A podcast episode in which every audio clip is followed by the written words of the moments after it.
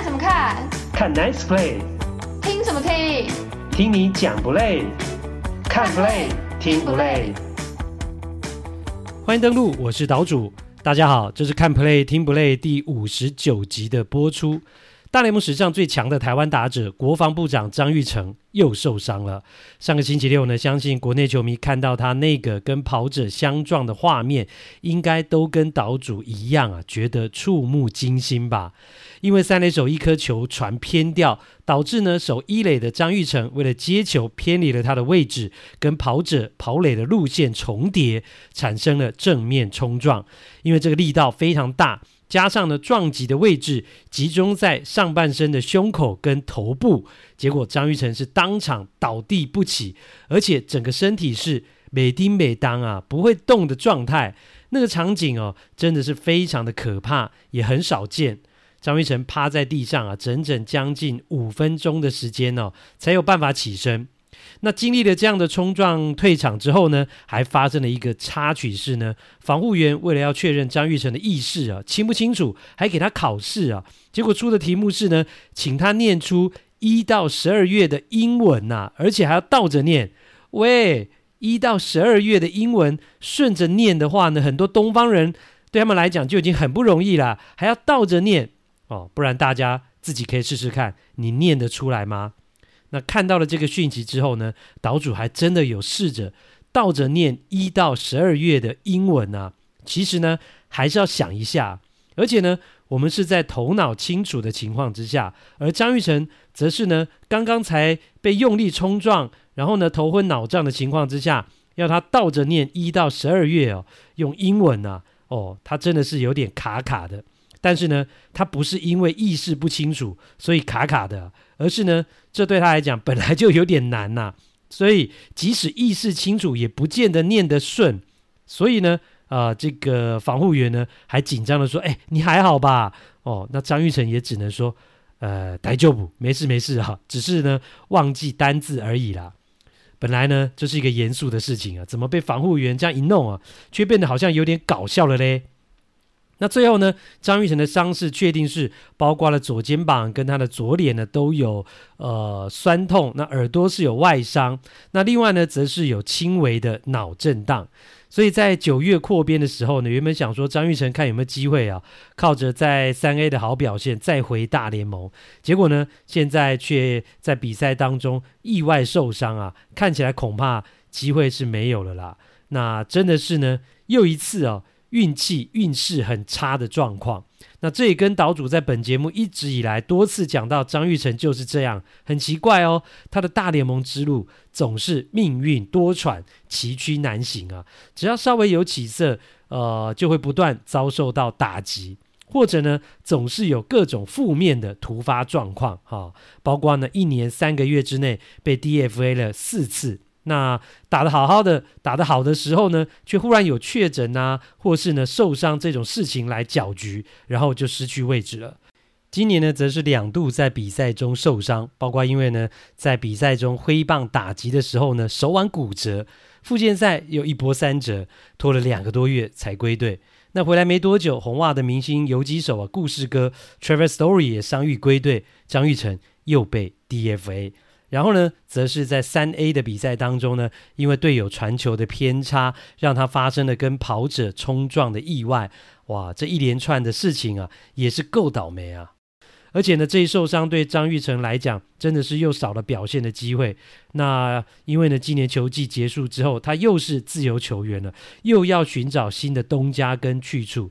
那即使在三 A 呀、啊。如果呢，他能够有好好的表现，有好的表现，对下一份合约还是有加分的效果。但是呢，现在即使想要在小联盟有一些表现的机会也没了。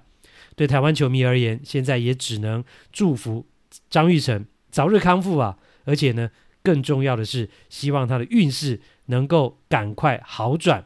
在大联盟要生存已经很不容易了，不要再有这么多的意外来干扰了，好吗？这一集要讨论的比赛期间是二零二三年的八月二十八号到九月三号，国家联盟重磅对决，勇士三连胜道奇，两队实力真的有差这么多吗？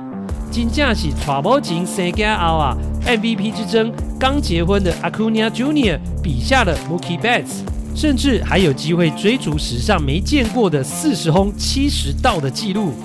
美联西区三强鼎立，水手有够旺登上龙头宝座，最后能够力退太空人跟游击兵封王吗？天使操坏大股，前球员出来爆料，天使球团的管理有够烂呐，再多好球员也没有用。洋基终于认输，今年有够失败，总经理 Cashman 不用扛吗？一一盘点他的失败操作，难怪球迷气到要他滚蛋。不给球迷吃白饭，日本职棒中日龙爆发百米之乱，到底为什么？原来还有水之乱。其实不给吃白饭始祖是西武队特派员郭小哈薄荷利塞。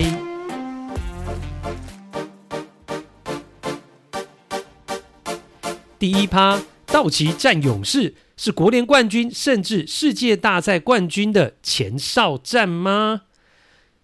上个周末呢，国联西区的龙头啊，蓝色道奇在洛杉矶主场迎战呢大联盟战绩第一的强敌亚特兰大勇士，进行四连战。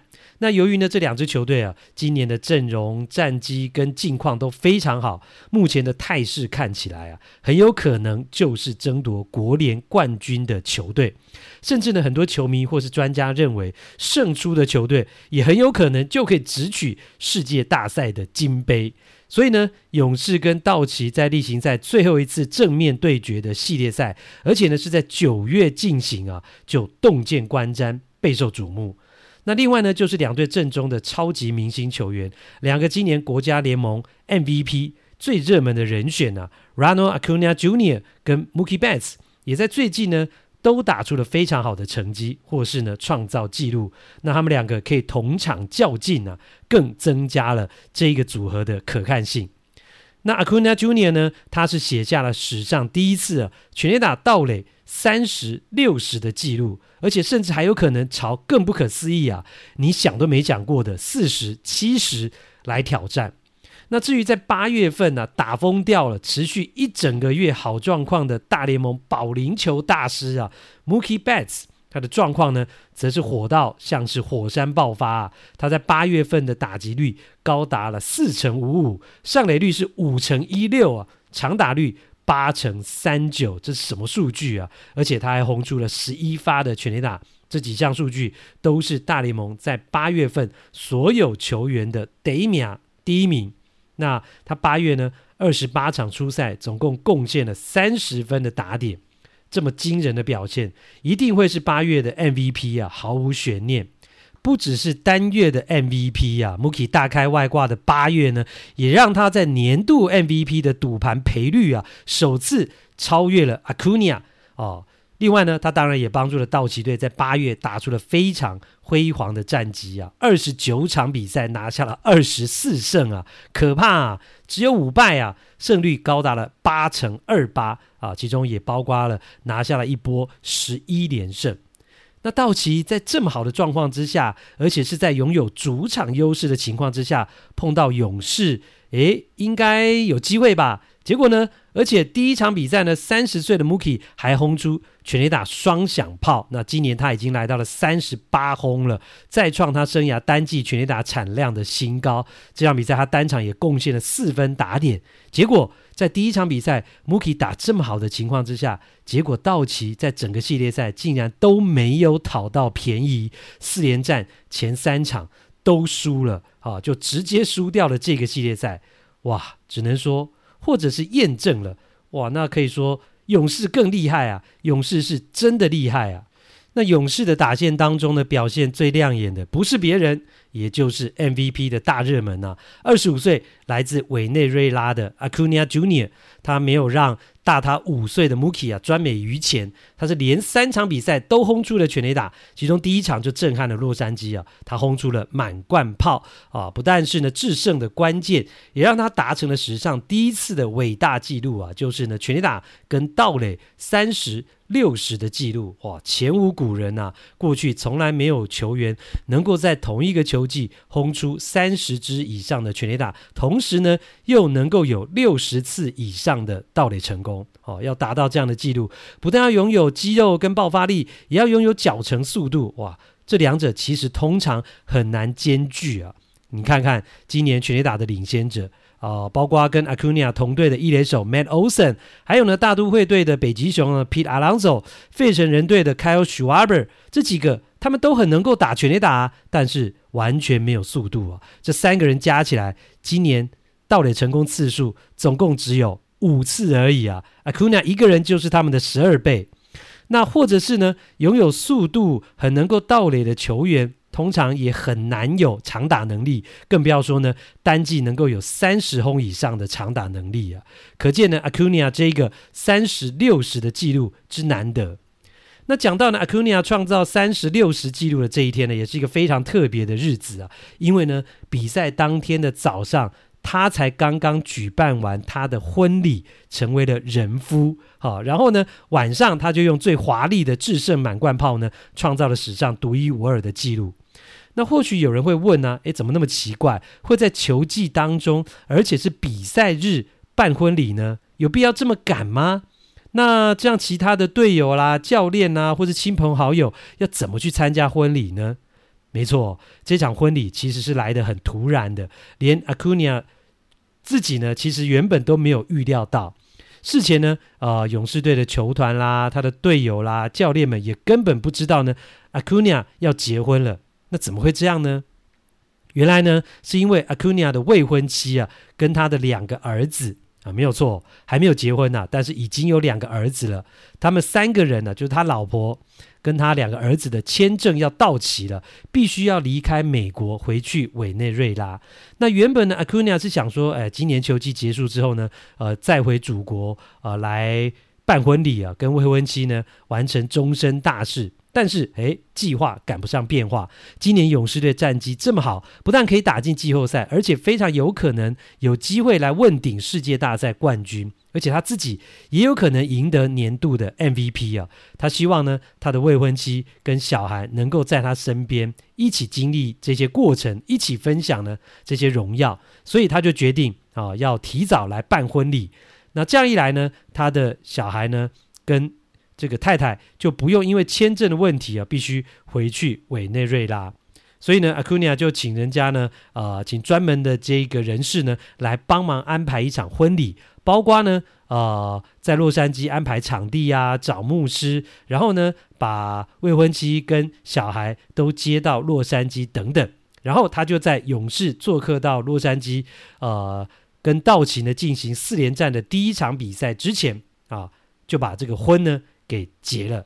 那讲到他娶的这个太太啊，呃，过去其实是委内瑞拉北部一个州呢，类似选美选出来的妙龄小姐。好，两个人其实已经在一起蛮多年了啦，小孩也生了两个了，只是呢一直都没有办婚礼啊。结果没想到，哎，是在这样的情况之下呢，来完成终身大事。那也因为实在太紧急了啊，这个婚礼办的是蛮简单的，只有呃他们一家人。啊，少数的至亲好友来参加，而且呢阿库尼亚勇士队的队友们跟教练啊、他们呢不但都没有人参加，甚至呢，他们根本不知道这件事，是直到了晚上比赛的时候呢，大家才知道啊，才去恭喜他。所以呢，Acuna 也可以说是闪电结婚呐、办婚礼的速度啊，就跟他到礼的速度一样啊，非常快，非常有效率。然后呢，他还特别保留了一张。结婚这一天呢，也就是勇士队道奇的比赛门票，送给了他太太，当做呢结婚纪念日的啊，当做这个结婚日的纪念呢。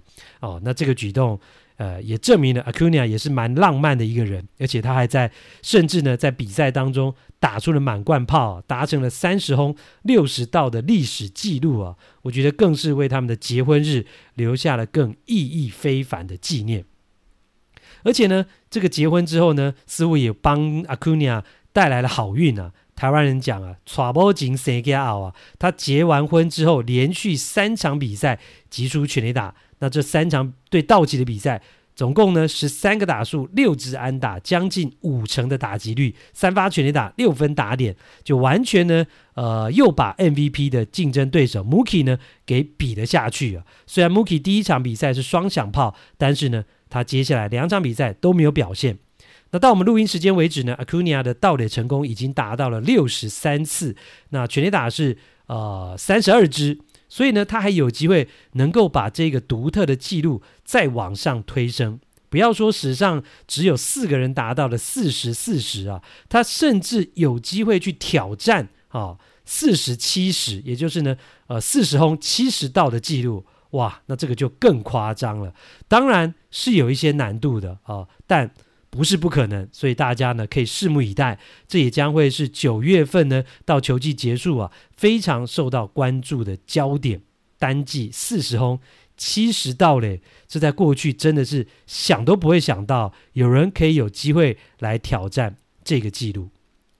那至于呢，呃，国家联盟的冠军。甚至世界大赛冠军的前哨战这个系列赛啊，勇士队是以三连胜提前拿下了胜利。那两队的实力呢，很重要的一个差别啊，就是先发投手。那勇士的先发轮值，呃，战力啊、深度啊，其实明显优于道奇啊，尤其是前两场比赛，一个是今年的王牌投手双冠王啊，小胡子 Spencer Strider。那一个是过去几年的王牌，八月份伤愈归队的 Max Fried。那勇士这两个投手打头阵呢，在表现上啊，在气势上就完全压过了道奇。其中呢，小胡子 Strider 打败了道奇之后呢，是拿下了全大联盟最多的第十六胜。另外，呃，他已经遥遥领先的这个大联盟最多的三振次数，也累积到了两百四十五次啊。哦，他还投不到一百六十局哦，就有两百四十五 K 啊，K 九值是高达了十三点八四。那讲到这个今年大放异彩的 Strider 是勇士队呢从选秀开始啊自己培养出来土生土长的球员。那今年呢仅仅是他第二个完整的球季而已，才二十四岁，而且呢他的身材啊其实并不起眼呢。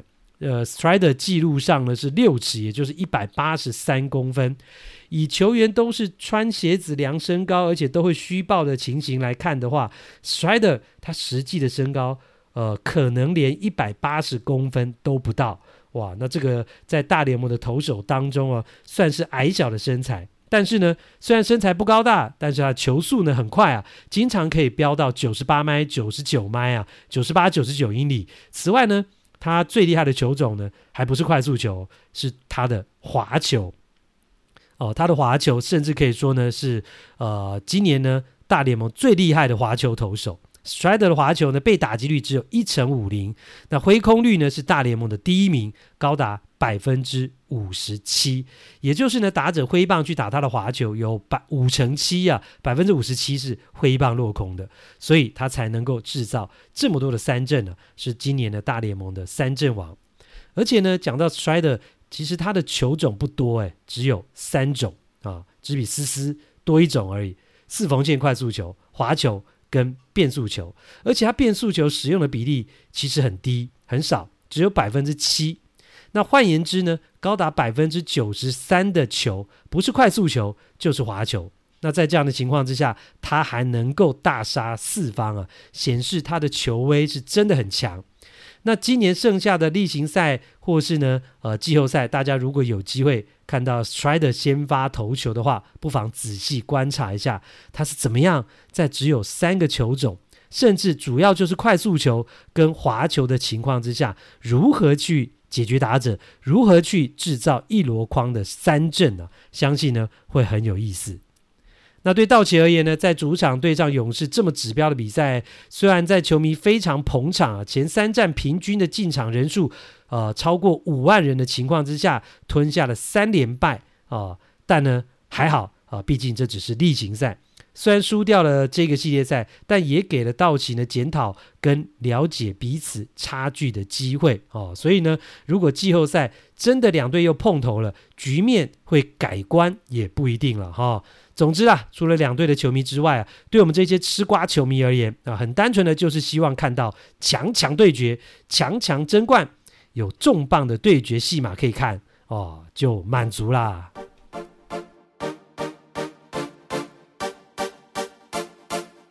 第二趴，美联西区龙头之争大乱斗，只有天使独自落寞。上一趴讲到了国联呢，两支近况最好的球队啊。那在美联的部分呢，近况最好成为大黑马的就是呢西雅图水手。其实去年感觉有类似的状况，今年呢又来了啊。本来这一区呢，呃，都是看游击兵跟太空人表演，但是呢，从七月底开始啊，水手的战绩狂飙上来了。原本呢，前一场比赛打完之后呢，水手的战绩只有五十胜五十败。刚好五成的胜率，那在美西呢，只赢呢最烂的运动家，甚至呢还落后给天使，只排名第四。但是从七月底开始呢，接下来的一个多月，水手就仿佛吃了菠菜一样，变成了大力水手。三十三场比赛赢了二十六场，只输七场，高达七成八八的胜率啊，一路追上来。不要讲天使了，太空人、游骑兵都被他给超越了。那原本呢，水手是落后游骑兵七点五场的胜差，但是呢，到了美国时间九月二号，水手已经变成了分区龙头，就把太空人跟游骑兵呢挤到后面去了。那这一段战绩狂飙的期间呢，水手是拿下了两次的八连胜，包括了在休斯顿呢三连战横扫了主要的对手太空人，哦，是非常重要的胜利。另外就是呢，水手在八月拿下了二十一胜，是打破了队史单月最多胜的记录啊！想想看哦，即使当时铃木一郎在的时候，二零零一年呢、啊，水手那个整季一百一十六胜的那一年，单月最多也只有二十胜啊，就可以知道今年八月水手能够拿下二十一胜有多疯狂啊！所以呢，水手队的总教练啊，Scott Service 就说：“哎呦，希望八月能够有六十天呐、意思就是说呢，既然八月哦、水手状况这么好，是不是能够有两倍的时间呢？啊、呃，让我们来发挥呢，让我们来继续赢球呢？”那水手能够追上来，除了自己打得好之外啊，另外就是呢，游骑兵也忽然陷入了一个大低潮，让大家没想到啊，他们在八月中旬呢、中下旬是吞下来一个八连败，啊，给了水手追上来的机会。所以呢，到我们录音时间为止啊，美联西区前三名是水手、太空人跟游骑兵啊，三队之间呢，其实胜差非常的小啊，只有两场。所以呢，今年的龙头之争就变成了三强鼎立，就看谁能够坚持到最后。而且呢，呃，这个能不能够拿到龙头很重要啊。呃，能够在这一区封王的球队，应该就是美联的第二种子啊。季后赛是可以不用打第一轮的外卡系列战呢、啊，可以直接打第二轮，这个差别是很大的。所以呢，我相信这三支球队绝对会在九月份的最后阶段，为了争夺分区冠军呢、卯足全力啊！这战况呢，绝对会是非常激烈，非常好看。那美联的西区三队有机会，但是独缺了交易大限之前，其实也补强啊，也豪赌啊，留下大股祥平，并且做了很多交易的天使队。结果呢，这个时候天使队的战绩已经完全被甩到后面去了，基本上他们已经是呃没有进入到季后赛的机会了，也就证明了啊，他们球团的决定跟操作是完全失败。一场豪赌，结果是输一屁股啊！甚至有美国媒体呢重炮批评说，天使不惜代价留下了大股，是犯了史上最大的失误啊！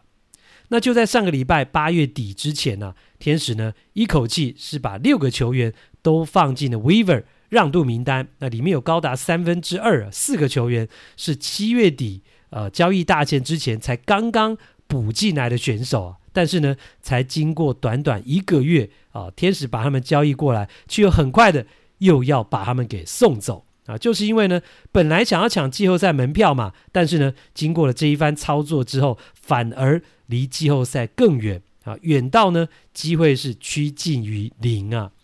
那天使在交易大限之后的二十四场比赛，好，战绩只有七胜十七败，好，是全大联盟。最差的啊，所以呢，他们也终于认清了现实了，把球员清一清啊，可以省下九月的薪水，少付一点钱，同时更重要的是可以避免掉豪华税。那事情演变成这样，很多人就说啊啊，早知如此，何必当初嘞？因为呢，其实很多人啊都看得出来，以天使的战绩跟队形，其实呢就是应该当卖家，不应该呢逞强啊，把大股留下来。尤其呢，呃，你当卖家的话，呃，可以把大谷这么有价值的球员呢交易出去，可以换回很多的潜力新秀来重建球队。但是天使呢为了留下大谷，不顾一切，梭哈啦，show hand 呐，all in 呐，啊，不但没有换回潜力新秀，甚至还损失了农场的新秀去交易球员回来，结果战绩不但没起色，甚至还更烂。所以呢，现在变成的是两头空的惨况。因此呢，就美国媒体批评啊，天使没有趁机会把大股交易出去，将是大联盟史上最大的失误之一啊！这一连串的操作反映出天使球团从上到下的混乱状况。哦，这是美国媒体讲。那讲到了天使球团糟糕的决策跟管理啊，其实呢也不是只有今年了啦，也不是只有大谷加入之后才开始的。其实长期以来，天使这支球队这个球团就存在着很多弊病。那不是我说的哈，上个星期就有曾经效力过天使的球员呢跳出来爆料。那这个球员呢，讲到他的名字，相信国内资深的球迷应该呃对他不陌生啊，已经退休了。他是呢左投手 C.J. Wilson 啊，C.J. Wilson。他最有名的呢就是呃原本是担任布局投手跟终结者，就是后援投手的角色。呃，他呢因为想要先发，就转成先发投手，是非常成功的一个案例。而且呢，他还因为呃岛主印象最深刻，因为长得帅，发质好，还曾经呢。呃，拍过呢海伦仙度斯这个洗发精的广告。那讲到 C.J. Wilson 呢，他是在二零一二到二零一五年呢、曾经效力天使四个球季。那他就在这个社群媒体上爆料说呢，他说天使这支球队啊，在管理上有很大的问题啊，尤其是在医疗防护跟训练管理这方面。所以呢，天使队这么多年来，即使呃他们也曾经拥有好的选手、好的阵容。像是天下第一人啊，Mike Trout 以及现在的神人大谷翔平，但是整支球队却还是经常伤兵连连，战绩不振，一直很难打进季后赛。那过去呢，曾经效力过游骑兵，曾经是游骑兵王牌投手 Wilson 就举例啊，天使队根本没有管理球员饮食跟运动的计划。那他举例就是说，天使的高层呢、曾经在春训期间告诉球员说：“诶，如果你们担心呢、训练的时候会肚子饿的话呢，啊，你们就自己呢早上呢开车到春训基地之前，就去美国一家呃卖炸鸡堡的素食店去买早餐就好啦。”那 Wilson 听到之后，他觉得简直是匪夷所思、难以置信啊！一支大联盟的球队不但允许，甚至还建议球员。早上去吃炸鸡跟马铃薯饼，还有呢沾了蜂蜜的松饼。Wilson 说呢，以他的认知啊，职业球员要保持好的状态，不应该每天不应该去吃这一些食物的。那另外呢，Wilson 还举了另外一个例子，就是呢，天使队竟然以节省成本为理由啊，拒绝为当时球队当中很重要的球员呢、啊，也是大牌的球星 Albert Pujols 去买一台跑步机啊。普侯斯的身价有多高啊？跟天使签的合约是十年二点五四亿美金啊！这么大的一个合约，这么身价高的球员，结果他想要一台跑步机来使用，然后呢，帮助自己去调整状态，去帮天使赢球。结果天使队竟然为了省一台跑步机这么小的钱，却拒绝帮他买。你能够想象吗？但是呢，威尔森就说：“对，没错，这就是天使队。”那结果呢？他们最后呃，竟然是用租的方式啊，啊、这么抠啊，抠到这种程度，不愿意帮身价这么高的呃普侯斯买一台跑步机，宁愿去用租的，租一台跑步机给他用，就是不肯买一台。所以呢，Wilson 爆料的意思其实就是说呢，以天使这种球团这种管理方式，再好的球员到他们手上也会经常受伤，也会打不出成绩的啦。所以回头看哦，大谷这一种稀有的二刀流被天使这样使用，用到几乎天天出赛，用到指甲破裂，用到手指起水泡破皮，用到频繁抽筋，用到手肘最后韧带撕裂伤。哎，想想似乎也不意外了啦。而且呢，因为糟糕的管理、糟糕的操作，天使赔上了未来就算了。大谷翔平的未来会不会也赔进去啊？这才是大多数球迷关心的，因为呢，大谷右手肘的韧带撕裂伤之后，虽然投球是停机了，但他还是担任指定打击，继续上场。那虽然说这当中很大的一部分应该就是大谷本身的意愿嘛，但是天使没有阻止他的情况之下呢，他的伤势会不会恶化啊？其实也有人提出警告，包括了非常了解大谷的天使前总教练呢，Joe Madden 就说他觉得没透懂啊。不理想啊，不妥当啊！建议天使应该即刻让大谷休息，保护他的身体。那游骑兵队的明星游击手，也曾经因为手肘韧带撕裂伤动过 Tommy John 手术的 Corey Seager 也说，他对于大谷继续打击抱持着怀疑的态度。他说他不明白为什么大谷现在不接受手术，他即将成为自由球员啊！如果现在动手术，至少明年中旬就能够复出啊！那另外呢，还有一家呃美国的这个医学中心的骨科医生啊，Ari Bowman，他也说啊，大谷翔平在受伤之后仍然继续出赛，这样的决心和求胜精神令人难以置信。但是呢，带着手肘的伤势继续比赛，风险自然也提高哦。他最好是慎重、循序渐进的接受治疗啊。这些呢，都是呃提出呢，觉得大谷。应该要休息，不要再继续打击，不要再继续上场的意见。那其实大谷从手肘韧带撕裂伤之后呢，到我们录音时间为止，就再也没有击出全垒打嘞。不知道这是不是受伤带来的影响？呃，只是他的打击率还是维持的不错啦，依旧在三成以上，而且对手还是很尊敬他，或者说是呢，他后面还是没有队友能够保护他，所以他从受伤的那一天之后的八场比赛。四坏球保送的次数呢是高达了十一次啊，其中呢将近一半啊，高达五次是故意四坏球保送。不过呢，呃，因为勇士队的 Matt Olson 呢全垒打也停产了，他也已经连续十八场比赛没开轰了，所以到我们录音时间为止哦，大谷还是能够以四十四轰啊领先 Olson 的四十三轰，独居呢大联盟的全垒打王。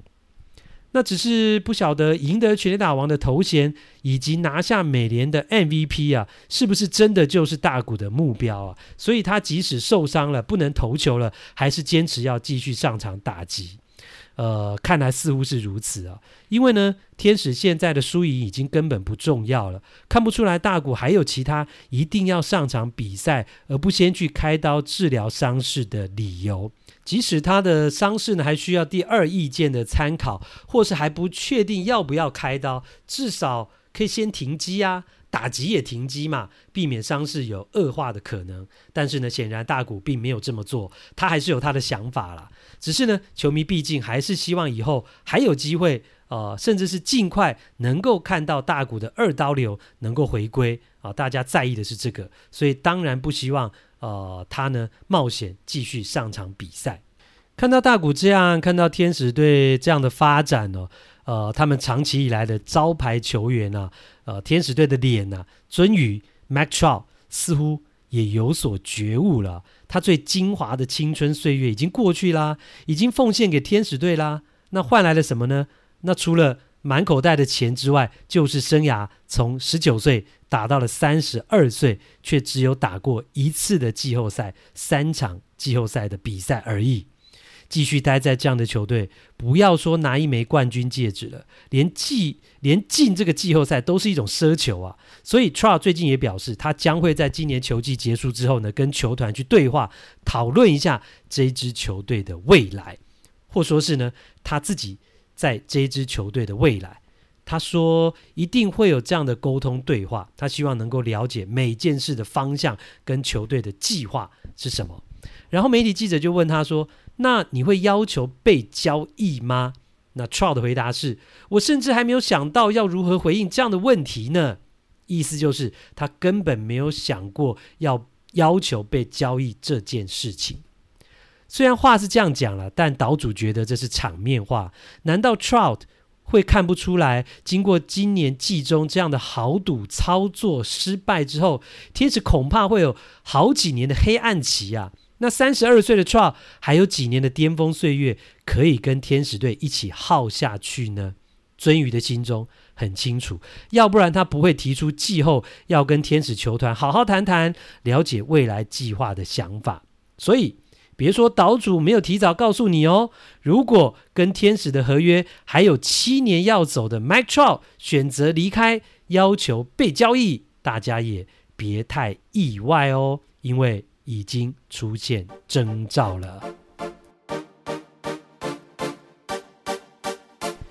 第三趴，豪门洋基终于认输，水退了之后是谁没穿裤子？就现金人呢？首先要提醒大家，由纽约洋基球迷所发起的 Fire Catchman Night 开除现金人之夜的活动啊，预计要在美国时间九月二十二号在洋基呢，呃，他们在主场出战响尾蛇队的比赛当中来进行。那这是洋基球迷自发性的活动啊，要大家呢穿上开除 Catchman 的 T 恤。或是带着开除 Cashman 的海报呢，到球场向洋基的球团、洋基老板表达愤怒的心声。那岛主呢，在之前的节目当中已经有说过了，只是呢，当时讲的时候呢，这个举办的日期啊，呃，后来有改变了。那现在确定呢，是在美国时间的九月二十二号，也就台湾时间的九月二十三号。那台湾的死忠洋基球迷，哎，如果有意愿、有时间、有财力的话，也可以飞到美国去啊，去共襄盛举，或者是呢，也可以在台湾呢隔岸观好戏，看看到时候呢场面会是怎样。那洋基呢，今年毫无疑问呢是一个失败的球季啊，尤其以全大联盟薪资总额第二高的情况之下，却连季后赛都打不出去啊，那更是如那一碗杂碎面一样，是失败中的失败。所以来到了八月底九月初啊，洋基罕见的不是在为季后赛做准备啊，而是终于呢把一些球员出清，然后呢不断的在开箱小联盟的大物新秀。哎，这哪是洋基队会在八月底九月初做的事情啊？那不是精英水手这种球队常常在干的事吗？所以呢，只能说啊，风水轮流转了啊，今年的情况是完全相反。其实呢，在七月底的交易大限呢，呃，洋基基本上是根本没有补强的啦，只有意思意思呢，交易来两个可有可无的中继投手啊。当时呢就知道，其实呢球团心里很清楚，今年是没帮啊啦，没有希望了。但是呢，碍于面子啊，碍于呢对球迷没办法交代，只能够走一步算一步，至少没有当卖家，把合约年的球员交易出去呢，换点东西回来。只是说你早不承认失败，晚还是要承认失败啊，而且还要多赔本一点啊。上个星期呢，洋基终于还是开始出清球员了嘛，包括试出了三垒手呢，Josh Donaldson，跟把这个中外野手呢，Harrison Bader 放进了让渡名单。那最后呢，这两个人也都找到了去处啊。Donaldson 是被酿酒人队用小联盟合约给签走，但是呢，杨基还是要继续付他今年的薪水啊。那贝德呢，则是被红人队给捡走了。那他的部分呢，杨基虽然可以省下一点薪水，但是已经没有办法换回任何的球员了。所以，如果是呢七月底透过交易的话呢，杨基是可以换到一些东西的。但是呢，就是因为当时你不愿意承认失败嘛，还要再盯嘛，还要再撑嘛，那这就是你必须要付出的代价。那事情呢演变成这样呢？现在呢，纽约的洋基球迷对于万年剧院、万年总经理啊，Cashman 是非常的生气，非常的愤怒啊，觉得他这些年的补强跟操作罄竹难书啊、光是上礼拜离开的这两个球员，Donaldson 跟 Bader，就是可以立刻说明他有够烂的案例啊。只能说呢，Cashman 的眼光判断都很差，岛主甚至觉得他连手气都不好。其实呢。在去年球季结束之后，我们的节目当中呢，呃，我也曾经提到这一点。那当时就认为杨基应该要请 Cashman 走人了，但老板还是留下他，还签了复数年合约。那今年的情况不但没改善，还更糟糕，所以杨基球迷都觉得他应该要滚蛋了啦。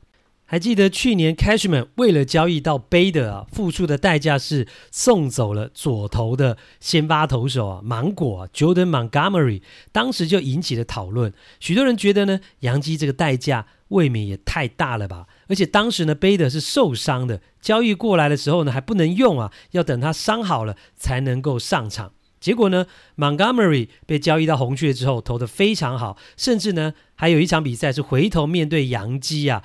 呃打败了杨基啊，打败了老东家，演出了王子复仇记的戏码。我还记得呢，媒体记者就跑去问杨基的总教练 Aaron Boone 啊，呃，对于呢 Montgomery 离开之后投得这么好，呃，作何感想？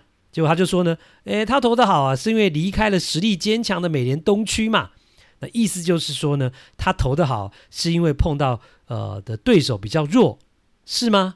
结果今年呢，红雀没有机会进季后赛，Montgomery 又成了有交易价值的筹码了。结果被红雀交易去了游骑兵。那当初呢，这一桩交易啊，现在看可以说是盖棺论定了嘛。哈，我们可以来呃论断了。啊、可以拿出数据做比较，就知道呢，现今人当初的决定是成功还是失败。那贝德来到洋基之后的这一段期间呢，因为受伤的关系哦，一百八十八场的比赛，他只出赛了九十六场，哦、缺席了将近一半的场次哦。那他的防守虽然是很好，他是金手套嘛，但是呢，他的打击贡献整体而言实在是不怎么样。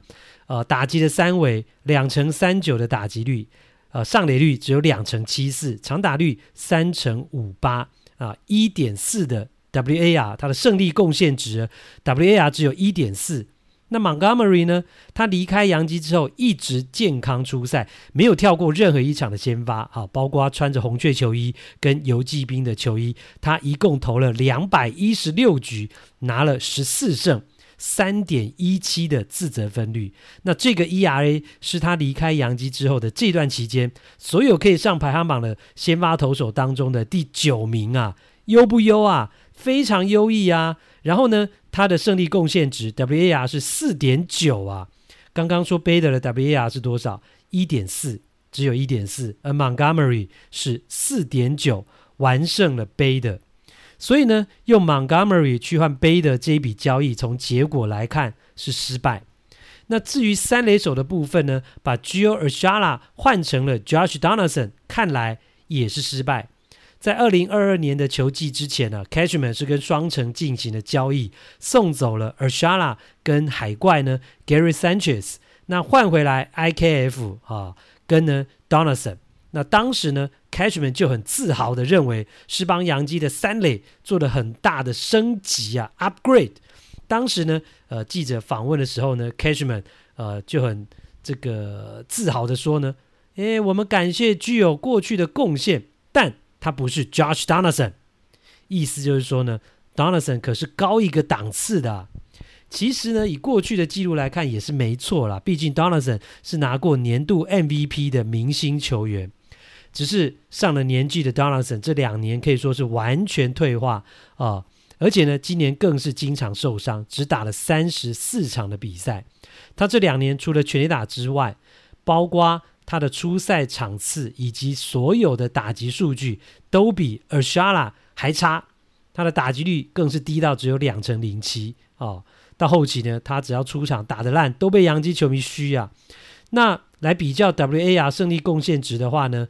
呃，Urshela 是三点八，那 Donaldson 只有二点二，那更不要说哦、当然这个部分 Urshela 还是赢嘛，所以整体而言，Urshela 的这个打击表现啊，以及胜利贡献值都是远远的赢过了 Donaldson。那更不要说 Donaldson 是贵多了、他这两年在洋基拿走了多少的薪水啊？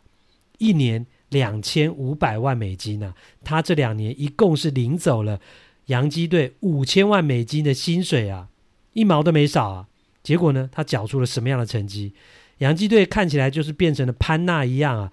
这么失败的交易，谁造成的啊？Cashman 呐、哦，那除了 Donaldson 跟 Bader 的例子之外，还不要忘了哦，打得超级烂的盲剑客，呃，Joey Gallo 啊，还有呢，从运动家交易过来，结果就一直在受伤的先发投手 Frankie Montas 啊，也都是。Cashman 的杰作，那还有更远之前哦，他提前跟中外野手签约的这个 Aaron Hicks，大家还记得吗？签下了七年的长约，结果呢，啊，Hicks 越打越烂啊、哦。那另外呢，还有在适合左打者发挥的洋基球场，Cashman 这几年却打造了重度右打的打线。那另外就是呢，去年虽然签回了法官，但基本上那是老板亲自出马的操作。而且是呢，因为 Cashman 在去年的春训之前搞不定 Judge 的合约啊，所以呢，才让洋基队只好在季后呢，他打了六十二轰之后呢，只得多花更多的钱，呃，多花更大的合约才能够签回 Judge。那以上的种种都是 Cashman 造成的，所以洋基球迷质疑，为什么这个家伙还是洋基的 GM，还是洋基的总经理嘞？结果。这样的一个情况之下，当事人怎么说？Catchman 说呢，我不认为这个星球上有任何人在开季之前会觉得纽约洋基队不是一支有季后赛竞争力的球队。但是糟糕的事情就还是发生了。意思是什么呢？他讲的意思是什么呢？意思就是说呢，你们这些人球季之前也猜不到洋基今年会打这么烂吧？那为什么呢？因为阵容没问题呀。呃，我打造的阵容没问题啊，是球员打太烂啦，战绩才会那么差嘛？怎么会怪到我这个总经理头上来呢？啊，所以 Cashman 讲的话的意思呢，其实就是这样。那基本上这就是一种卸责的说法，只是诶，看起来洋基球迷是不能够接受这样的说辞。那大家会不断的把矛头指向 Cashman，还有一个很重要的原因是呢，杨基太久没有拿到世界大赛冠军了，甚至呢，连打进世界大赛都没有。那这个太久，这个时间的太久，当然是洋基队的标准而言呢，跟一般的球队是不一样的。洋基呢，自从二零零九之后呢，就没有再尝到过世界大赛的滋味了。加上这几年啊，尤其是今年战绩特别烂，所以呢，洋基球迷才会这么愤怒。那愤怒到要串联走进球场，举办 Fire Cashman 之夜，来表达呢心中的不满。那至于到时候场面会如何，结果会如何？大家就等着看喽！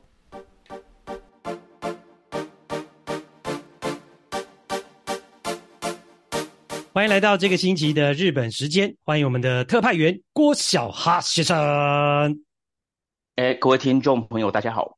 哦，小哈呢，这个周末呢，非常的忙碌啊，除了看棒球之外啊，还要看篮球啊！哇，世界男篮锦标赛。日本队的表现真的是让大家非常的惊艳，而且也非常的佩服啊！日本队，当然我们也可以恭喜他们呐、啊，呃，在世界男篮锦标赛打出很好的成绩，也拿到了明年巴黎奥运的这个男子篮球的参赛门票。哇，这对亚洲的球队来讲，真的非常的不容易啊！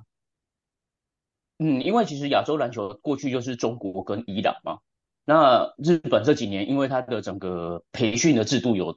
有建立起来，所以基本上这一次的结果不让人意外啦。只是说，当然大家看棒球的，我们看棒球的观听众朋友，其实大家应该也多多少少会去关心。那最近在脸书的河道上，其实大家也都能够发现，就是大家又开始在讨论日本能，台湾能不能？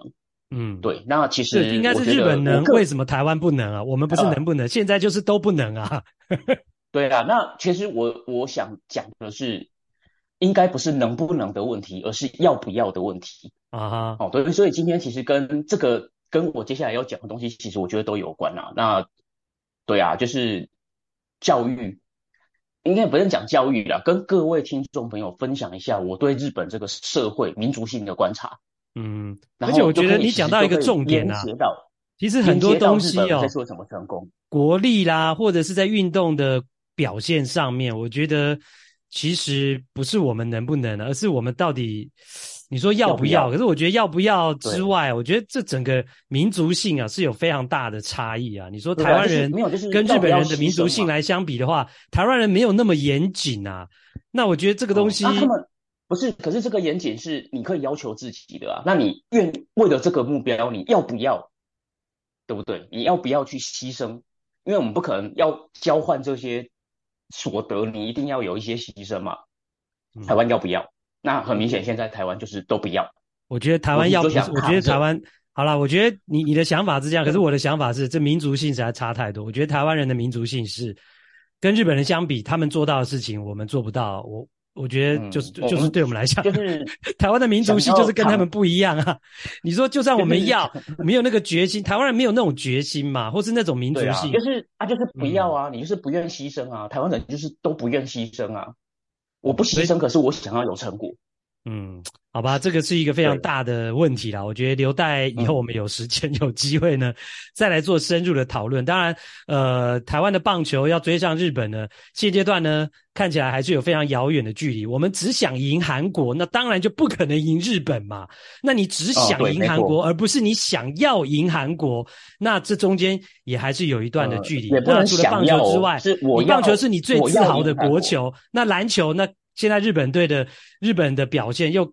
又把我们这个差距又拉开的更远了，对不对？嗯、是啊，就是其实刚刚你你提岛主提到的哈，其实这个是我要用松坂大辅的一句话来来讲，嗯、就是我们不能讲说我们想要赢韩国，当你用想的时候都没有用，嗯，你要有决心，就是我要赢韩国，本来就是啊，对，我要赢，啊、我要赢，对我，可是你不能这样讲啊，我就是要赢，哎，小哈，你不能这样讲，可是可是当。当人家说想要赢韩国的时候，是引起全台湾的共鸣，诶，没有人觉得说想要赢韩国有什么错，诶，然后没有人想说，诶，我不是想要赢韩国，我们应该是我要赢韩国。那等你赢，等你真的赢韩国了，你才有机会追上日本嘛，对不对？对啊。那如果你永远只是想，或者是你的目标只是放在韩国，那当然永远追不上日本啊，不是吗？没有，可是我的我意思是说，我的决心不是只有我想而已，因为想你不见得会动嘛，嗯，可是我要我就会动。嗯，我要这个女的，我就会动嘛。对啊，的确的，好，这个留给大家来做参考了。好，那这个礼拜的日本时间呢，我设定了蛮多的主题哦。小哈要跟大家聊到了横滨队的 Trevor Bauer 受伤了，那呃，其实有一些背后的原因。那另外呢，中日龙队不但爆发了在八月份有白饭之乱了，诶，还有所谓的水之乱，到底怎么回事？另外呢，诶，西武王朝。西武王朝其实过去呢也是从吃饭开始的，诶，这个到底有什么道理呢？以及呢，山川穗高他的性侵案件呢，诶，不起诉了，那这背后有没有什么值得大家来注意的地方啊？都是今天小哈要跟大家来讨论的主题。首先是呢，横滨队的这个王牌洋头啊，Trevor Bauer，那上个礼拜三呢对阪神的比赛。呃，这个因为一个手背滑接滚地球，结果造成了髋关节的受伤。哇，这一受伤不得了。呃，预计要休养四周，有可能就是整季报销的情况。那到底，呃，这个受伤是有没有可能避免？那背后有没有可能是有一些操作上犯了什么错误才导致的呢？小哈，嗯，他受伤的地方其实是他的大腰肌。那所谓的大腰肌，其实它是连接我们上半身跟下半身。的一个非常一条非常重要的肌肉，嗯，那这个地方受伤了，基本上你的整个投球动作你没有办法完成，因为你的上半身跟下半身没有办法联动，嗯，对，然后它的症状当然是髋关节痛没有错，可是实际上诊断之后结果是大腰肌受伤，嗯，那这个大腰肌它是说四到八个礼拜啦，那现在已经八月底了嘛，就算你打到日本冠军赛，如果真的要八个礼拜的话，你。基本上就没了嘛，就两个月，十月底了就来不及，所以基本上大家可以视为它就是本季报销。嗯，对，那这个状况，当然他的那个手背动作，他用力就是他在突击，呃，就是滑接，然后要把球传到一垒的那个动作，因为他的肌肉的他的姿势的关系，所以其实给他肌肉很大的压力，造成肌肉受伤。对，这一点没有错，就是因为是那一个手背的关系。可是我想要讲的是，其实在这个手背之前，他的前三次出赛其实真的很夸张。嗯，哦，因为他在那一天是八月三十号嘛，受伤那一天，然后其实他在前面的三场比赛出赛日期分别是八月十五、八月二十跟八月二十五，等于他都是中间休息四天。那基本上对大联盟的投手来讲，中四日其实真的没有什么特别的，不会太超。对啊，对，问题是我们来看，对，但是我们来看他的投球数，八月十五号丢了一百零九球，休息四天；八月二十号丢了一百二十球，又只休四天；八月二十五号丢一百二十六球，更多，又休息四天，然后就去甲子园比赛了。嗯，对，就是他在过去八月的后，八月十五号之后，可以说是非常密集的出赛，而且他投球数是用一般日本中六日哦，人家讲说中六日其实可以丢到一百二十球左右这样的一个方式去计算的，可是他中间只休息四天。然后我想要讲的是，其实在这个过程当中，有有没有可能是因为他的身体在过度疲劳的状况之下，造成他的这个手背动作在这个地方因为施力点稍微不对，结果肌肉就撕裂了。哦，其实小哈的意思简单讲就是说，过去的三场先发都太操劳了，导致呢身体比较疲累的情况之下，那八月三十号的那一场的手背动作就因此前面累积的疲劳，造成他在整个手背的过程当中受伤，哎，造成了受伤。好，那重点是重点来了哦，那其实呃媒体也有报道，就是说其实 Trevor Bauer 有说啊，你呃他愿意就是说操一点没关系啊，他他他甚至说单场叫我投两百球也无所谓啊，所以。那你能怪教练团吗？当然不行啊！啊、嗯，当然不行，所以到底应该怎么说呢？对啊，因为鲍尔的状况其实就是大家我们过去也跟各位听众朋友分享过嘛，就是他自己要求，嗯，他跟教练团讲说，我可以中中间休息四天就好。那今天很明显的就是鲍尔他跟球队内部沟通的状况，就是让他可以丢一百二十球，然后中间休息四天。嗯，今天的状况看起来是这样的。嗯，那过去大家可能会讲说，诶，日本的教练就是喜欢超投手啊，就是投手都要丢丢很多啊，丢到死啊，干嘛的？可是我想讲的是，过去因为鲍尔他有对媒体讲出来说，他希望中间休息四天就好。那问题是其他的投手呢？像比方说像过去松坂大辅，嗯，他丢到一百五十几球，一百六十几球，那这个是。他跟教练之间讨论后得到的结论，还是说这是教练就是逼你要上？嗯，哦，因为很多东西我们很简单的就可以简化为啊，日本就是日本教练就喜欢操投手，可是实际上有可能是选手本身去跟教练团要求我要继续。啊、哦，其实跟大谷受伤的状况有点像啦，就是他这样一直上，那天使你能挡吗？他是你的王牌选手，你能让他不爽吗？嗯。就是说，他如果主动要求要上，主动要求可以投多一点的时候，教练团好像也没有理由去反对，要尊重嘛？对，对要尊，尤其是如果是你的 S 的话，你就必须尊重他。嗯，那今天鲍尔是因为他有提前讲，他有讲出来说他希望这样，嗯、所以大家会觉得说啊，这个就是你自己活该啊，干嘛的？嗯，对。但是过去，好、哦，因为投太多受伤的这些日本投手们。他是类似的状况吗？有可能只是他们内部沟通，他只是没有讲出来而已。对，所以外界不知道了，然后大家就一直有这种既定的印象去讲说啊，日本职棒的教练就是喜欢操投手啊，过度使用啊。其实有时候并不是真的教练团自己的决定，而是选手跟教练团达成的协议，或者是你是王牌的选手，他就是主动要求要这样做。对，那教练团有时候你。碍于就是他的自尊心，选手的自尊心，嗯，尤其是这些顶尖顶级的运动员，他们基本上自尊心都非常的强烈。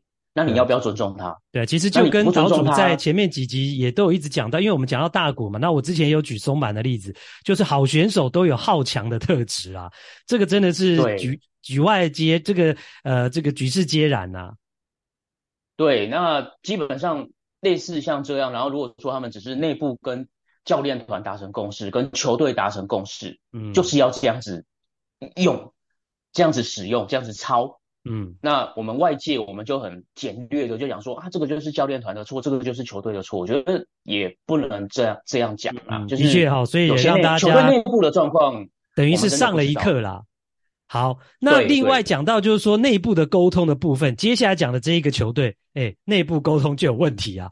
八月份的时候呢，其实大家应该有注意媒体的话，就会知道中日龙队呢爆发了一个白饭之乱了啊，啊，是不是因为吃白饭的问题导致呢球队的战绩低迷？那日本的媒体写说是写哦，他们的汉字是写令和米骚动，哇，这个竟然是力浪合意监督呢禁止球员呢。吃白饭啊，到底是怎么回事？然后，呃，小哈还说，除了白饭之乱，其实还有一个水之乱，大家搞不清楚到底怎么回事啊？呃，其实就是因为力量合一，它基本上就是个昭和年代的，他打的就是昭和棒球，就是昭和时代的棒球，相对来讲就是比较旧思维。嗯、那他就认为说，夏天哦，夏天因为天气热，所以我们的身体本身在体能上就会比较消耗。然后你如果吃太多的白饭，哦，就是你习惯吃白米饭的话，你可能会让你的身体变得比较重，就是负担比较大。你应该要吃一些比较清爽的，比方说像面啊、哦、乌龙面之类的，比较清爽一点的食物。去补足你的能量。嗯、对，那基本上就是因为钟志龙今年他们在去年的这个算是呃球员交换当中，就是有选到一个横滨队不要的一个选手，那今年是他们的第四棒嘛。那这个选手他在夏天整个表现就不好，而且有受伤的状况。那力量合一就很直接的就觉得说，哎，这个就是因为你白饭吃太多了，所以他就禁止中日队的这个球员餐厅、员工餐厅呢是禁止用白饭，而且他们还有贴出告示，嗯、就说从今天开始不会有白饭。嗯，对。但是问题是呢，这件事情因为他事先，那球员能接受吗？我据说不但是日本球员不能接受，连洋将都不能接受。对，因为古巴他们的终结者是古巴的选手嘛，那古巴的马丁尼斯，对他，他就有讲说，因为他就是到日本之后，他就喜欢上白饭，嗯，他就说他想吃，因为他在最后力量合一就了哈，对对对，结果力量合一就为了他开特例，就说投手投手群可以吃，野手不能吃。啊，还有这样的哦，就投手群杨绛生气说，哎，没白饭我不行，结果投手就可以吃，然后野手就不能吃，那野手就很不爽啊。没错，而且这件事情还有案外案，就是因为这些他们的菜单，就是包括白饭这件事情，都是有请营养师来开菜单的。嗯，但是他没有知会营养师，所以其实营养师也觉得很不受尊重。哦，哎，那力浪合一怎么这样？他真的是一个这么老派的人哦，不但思维老派，然后连做法也这么老派吗？他是 PL 学员出身的啊？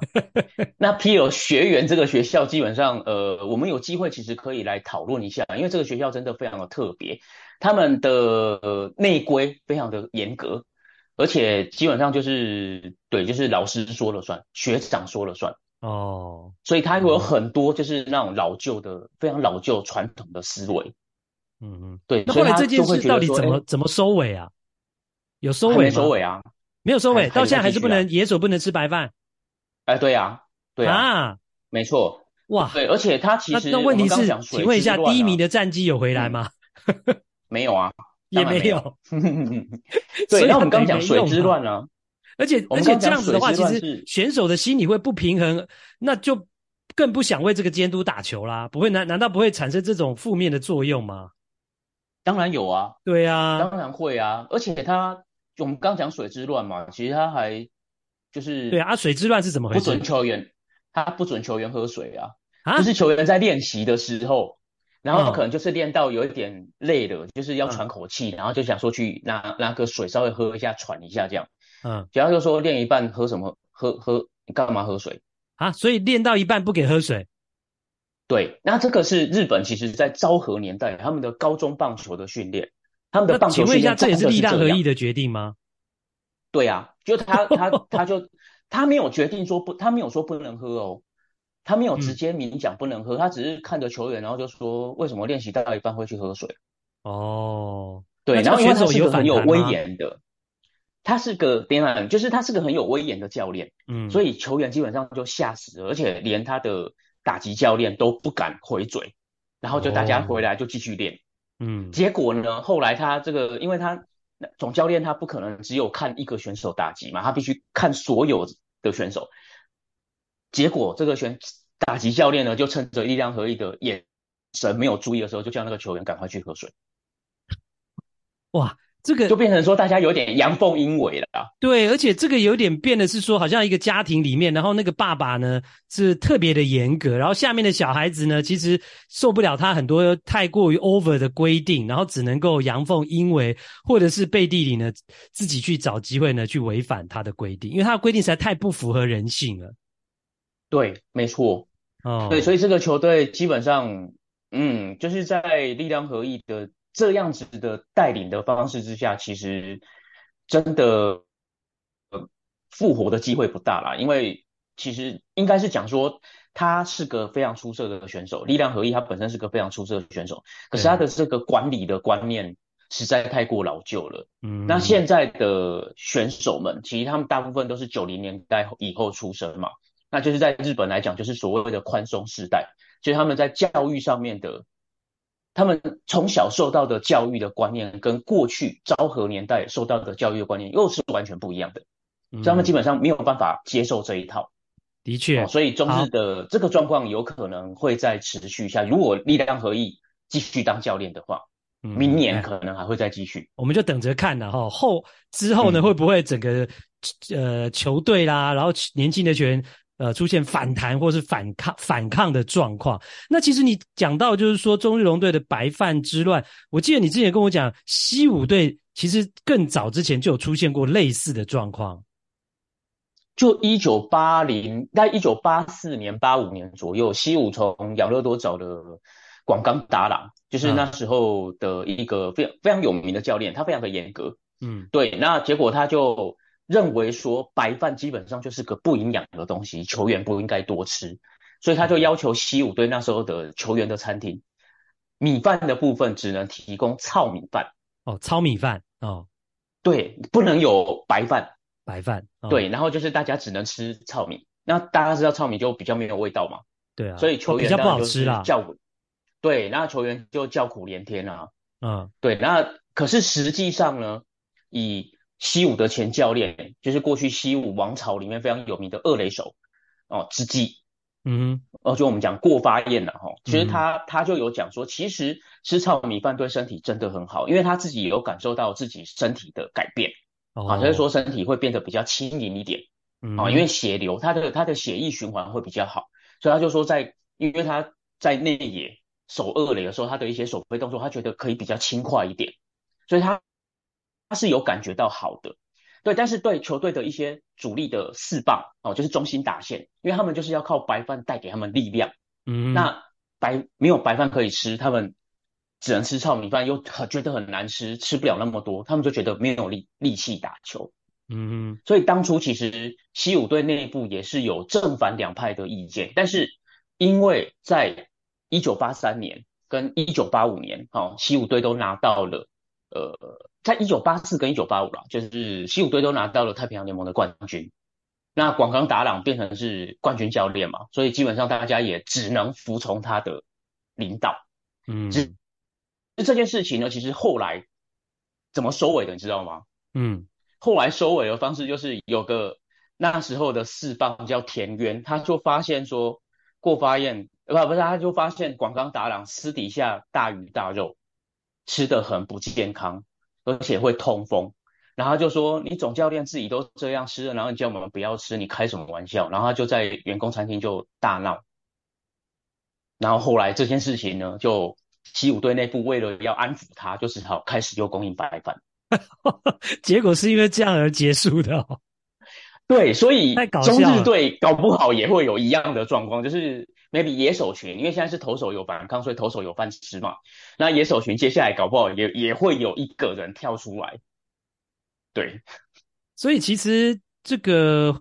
呃，当然，这个每个球队的做法不一样。不过，呃，我比较觉得有趣的就是说，其实，诶，原来真的吃白饭会有这样的一些影响。我觉得这个其实真的在现在的棒球越来越精细的时代，其实营养学对选手来讲也都是一个非常重要的功课。但是因为没办法，我们呃亚洲人或者说东方人啊。呃，其实吃白饭是一个很重要的从小的习惯，也是一个感觉能量的来源。因为你没有吃饱，就没有力气，没有力气怎么可能把球打得远呢？打得扎实呢？所以这个到底要怎么处理，怎么样来执行？我觉得对球队来讲，对教练团来讲，哇，真的也是一门智慧了。好啦，那讲到呢。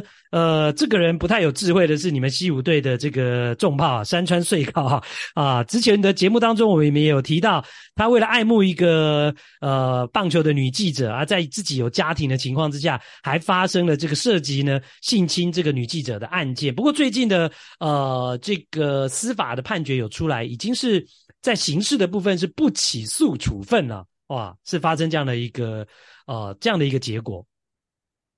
对，他不起诉是因为证据不足，那所谓的证据不足是因为就是因为当初警察送送检的时候，他的罪名开的是那个性侵致伤嘛，嗯，对，性交致伤，那基本上这件事情就是他们对于性交跟智商这两件事情呢，没有找到连结的证据，嗯，哦，没有找到就是两件事情相关的证据，所以最后变成是不起诉处分。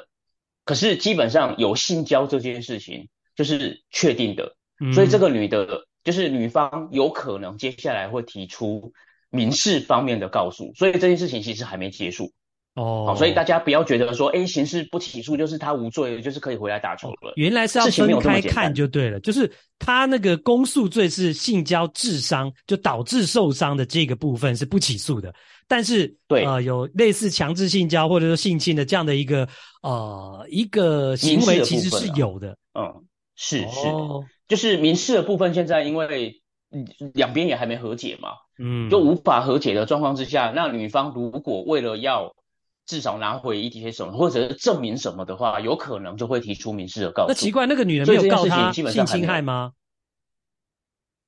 呃，当初就是直接，因为这个是公诉罪啊，所以当初就是直接先走刑事。哦，对，但在民事的部分，他还没有提出告诉。可是他基本上这件事情就还没有结束啊，因为他还是有这个权利可以去提告嘛。哦、对，哦，OK，所以。所以有些媒体看到国内有人写说，哎，这个不起诉啊，那三三岁高应该可以回来了，好像也不见得哈、哦。呃，另一个除了在法庭上面司法相关的部分之外，另一个就是球队的股东，就是西武集团的这些股东，在今年的股东大会里面其实也提到了，嗯，那基本上大家都希望赶快把这个球员送走，啊、哦，对，他们觉得是伤害了整个集团的形象，嗯、所以。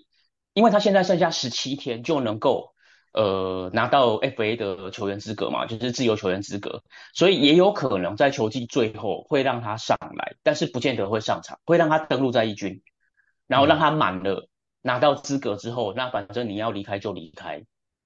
那另一个就是，是西武队为什么要对他这么好？为什么有？这不是西武的责任呢、啊？让他取得自由球员不是西武的责任呢、啊？可是对西武来讲就是好聚好散啊，那反正。哦就这样了嘛。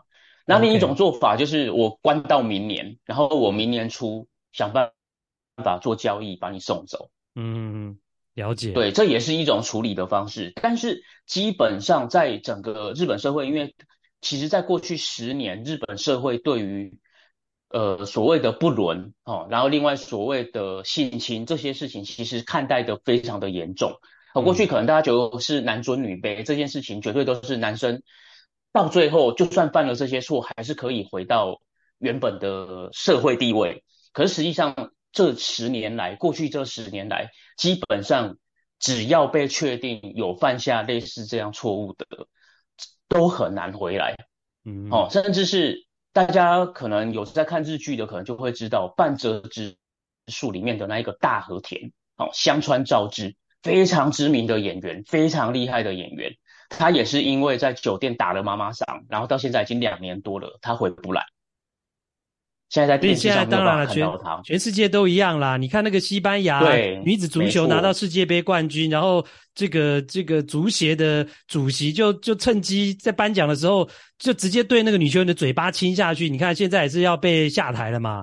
所以等等啊，全世界这种女权的意识高涨，或是所谓这个 Me Too 的这种风潮，我觉得大家对于女性的尊重，尤其是这些名人啊、名球员啊，其实他们都要特别注意，不能再依靠权势去对女孩子呢做一些有一些侵犯的行为。不过我觉得日本自己双标啦，啊，Trevor Bauer 在美国也是涉及性侵啊，到日本就可以。他没有在日本啊，我们也讨论过啊，啊，对啊，所以我就说这双，我觉得某种程度上也是双标啦。好啦，呵呵呵这个星期呢，嗯、日本时间啊、哦，我们讲的非常。长超过了二十五分钟的时间了，那非常感谢大家收听，也谢谢小哈为我们带来那么多的讯息。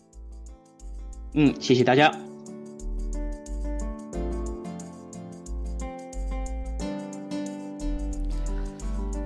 啊，节目的最后呢，要跟大家来分享一点心情啊。虽然呢，岛主在上一集啊有做出了呼吁，但是呢，上礼拜还是只有一个听友给出了赞助啊。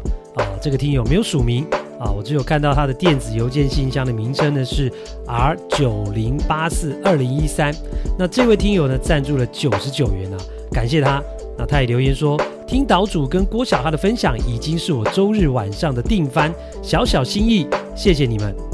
那节目的最后呢，还是要呼吁一下，如果你喜欢本节目，希望我们能够长久的制作下去，请大家。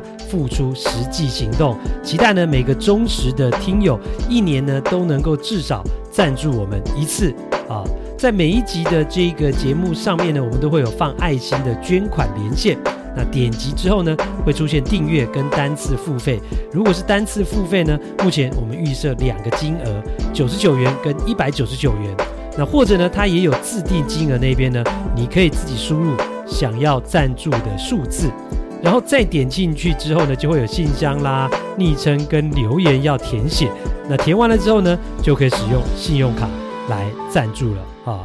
那另外也欢迎大家呢，除了在 Podcast 的平台收听之外啊，也可以到我们节目呢在 YouTube 的平台呢去按收看。那因为呢，我们也非常需要呢大家帮我们累积这个 YouTube 收看的这个小时数。那只要达到一定的量呢，就可以开启盈利的模式，啊可以让我们辛苦的团队人员可以得到一点回报，节目也可以有资源长期的制作下去。这一集的看 play 听 play 就进行到这一边，欢迎留言表达你的看法以及五星评价，感谢您的收听，下次再会。